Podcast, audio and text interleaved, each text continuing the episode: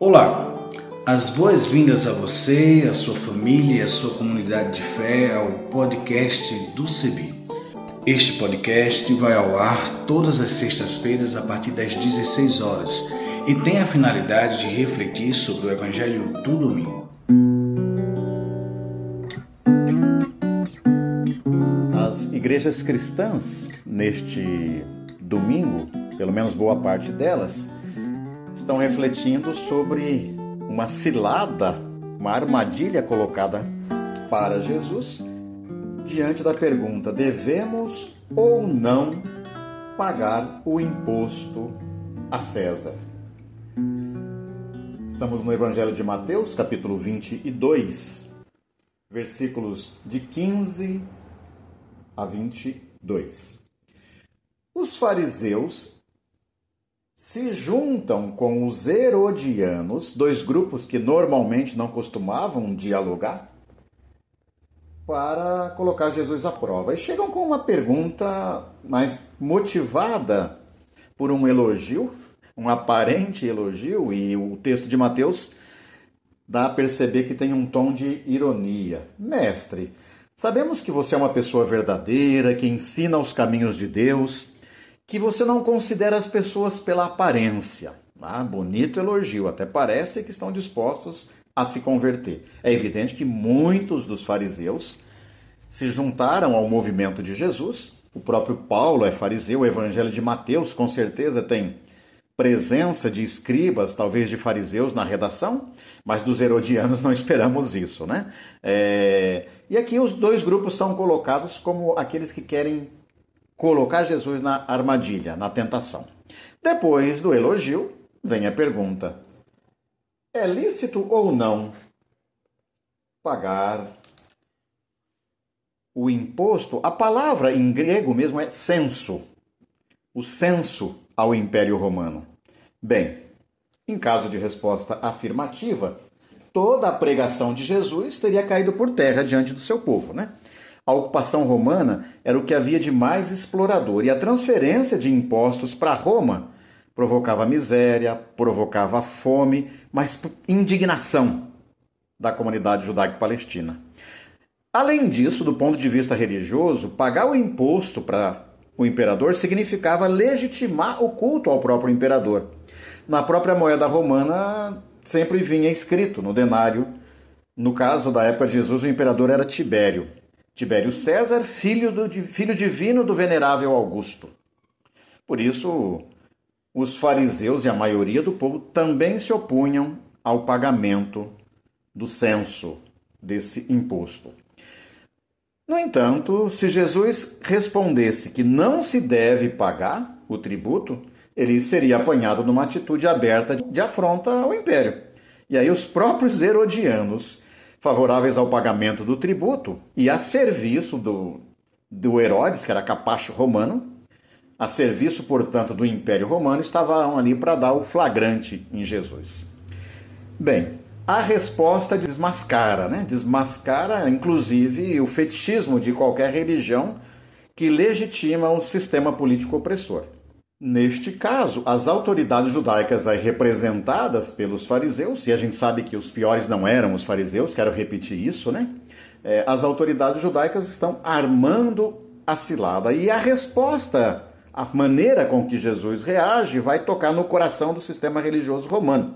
O lucro que é proveniente da cobrança do tributo enriquece o Império Romano.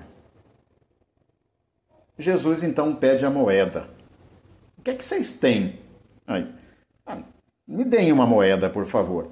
Eles tiram a moeda onde está, de um lado, a imagem do imperador e do outro, insígnias do Império Romano ali, possivelmente.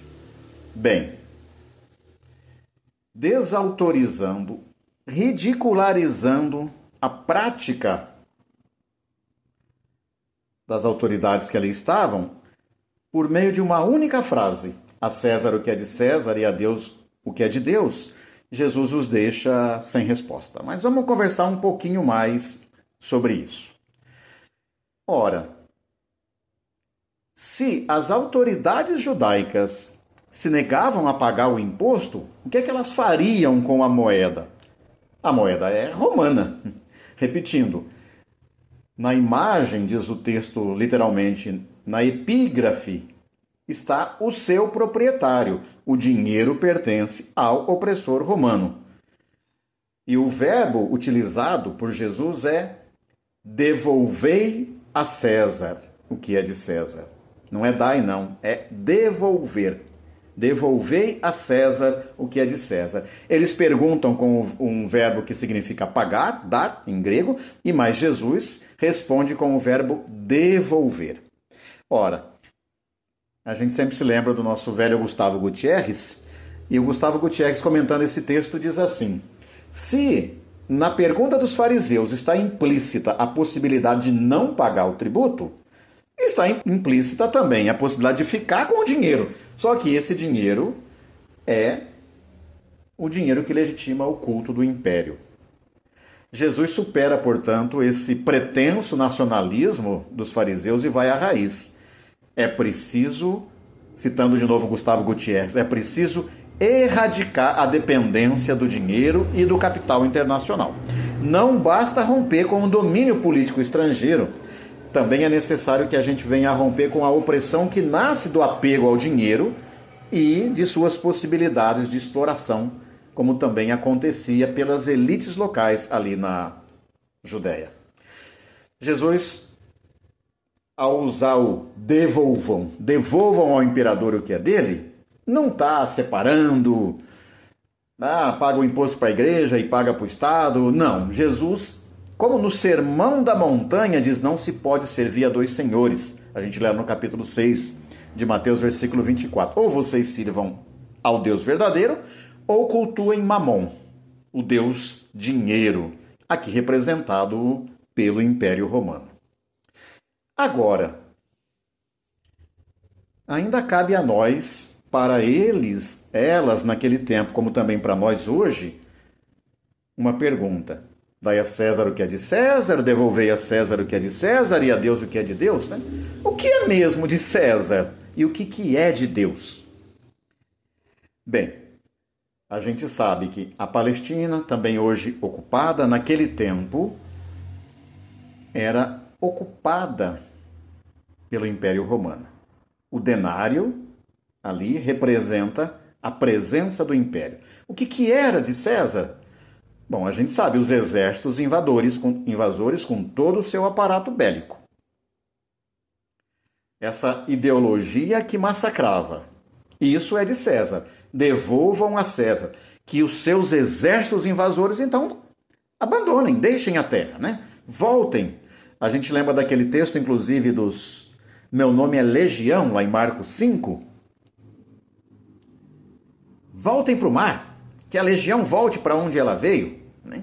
Da mesma forma que lá no Êxodo o mar havia engolido cavalos do Faraó e a opressão do Egito foi vencida, devolvam a César o que é de César, é uma frase: temos que vencer a opressão. Por outro lado, em contrapartida, o que é de Deus? Bom, Levítico 25 diz que a terra pertence a Deus. O povo que nela está é seu hóspede. Logo, a terra não pode ser tomada por outra divindade, no caso, o Império Romano. Mas não somente a terra pertence a Deus. O povo, em última instância, é o povo de Deus. A liberdade do povo é dom de Deus. E esse povo não pode, portanto, ser oprimido por nenhum poder, seja nacional, seja um poder estrangeiro. A César o que é de César, que a opressão possa ir embora. A Deus o que é de Deus, que o povo seja livre. Não ao imperador, e sim ao profeta Nazareno, com um movimento formado por pessoas pescadoras, camponesas ao redor do Mar da Galileia, que tem com toda certeza uma reação anti-imperialista. Não fosse isso, Jesus não teria sido executado pelo próprio Império Romano. E a escrever esse texto lá nos anos 80, a comunidade de Mateus já reconhece Jesus como filho de Deus e nega a César o seu mais alto título. Consequências viriam para as comunidades, como também vem para quem hoje quer negar o império. Mas nós vamos assumi-las. Não por menos, tantas e tantas lideranças naquele tempo e hoje tiveram a mesma sorte de Jesus. Tanta gente que luta pela paz verdadeira é colocada pelo sistema como sendo vivedora de uma falsa religião, quando é o contrário. Que a gente possa assumir a verdadeira religião e saber que Jesus foi condenado como um fora da lei por denunciar seja a hipocrisia de fariseus herodianos, seja a religião idolátrica do Império Romano. A César o que é de César, a Deus o que é de Deus. E a Deus os nossos corações irmanados pela paz. Um abraço carinhoso.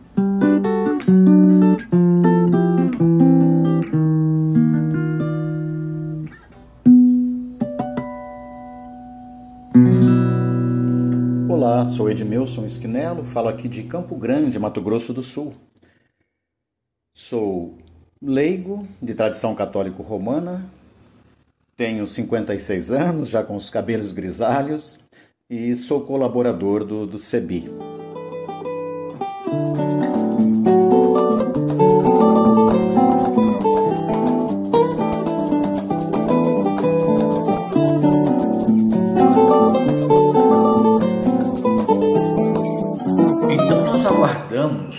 As suas sugestões, colaborações, entre em contato conosco a partir das nossas mídias sociais, no Instagram, no Facebook, em nossa página na internet, cebi.org.br, por nosso telefone, entre em contato pelo 51 3568 2560 e pelo WhatsApp 51 99734 4518 e também utilizando a hashtag podcast do CEBI.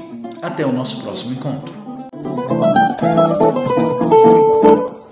A trilha sonora que você acabou de ouvir é a canção Olha a Glória de Deus Brilhando, de Zé Vicente, e também a canção Desça como a Chuva, da irmã Agostinha Vieira, interpretadas pelo violonista Remo Stockholm Jr., da cidade de Recife, Pernambuco, e o design sonoro desse podcast foi feito por mim, Isaías Torquato, e a direção geral é da Coordenação Nacional do Centro de Estudos Bíblicos, CEBI.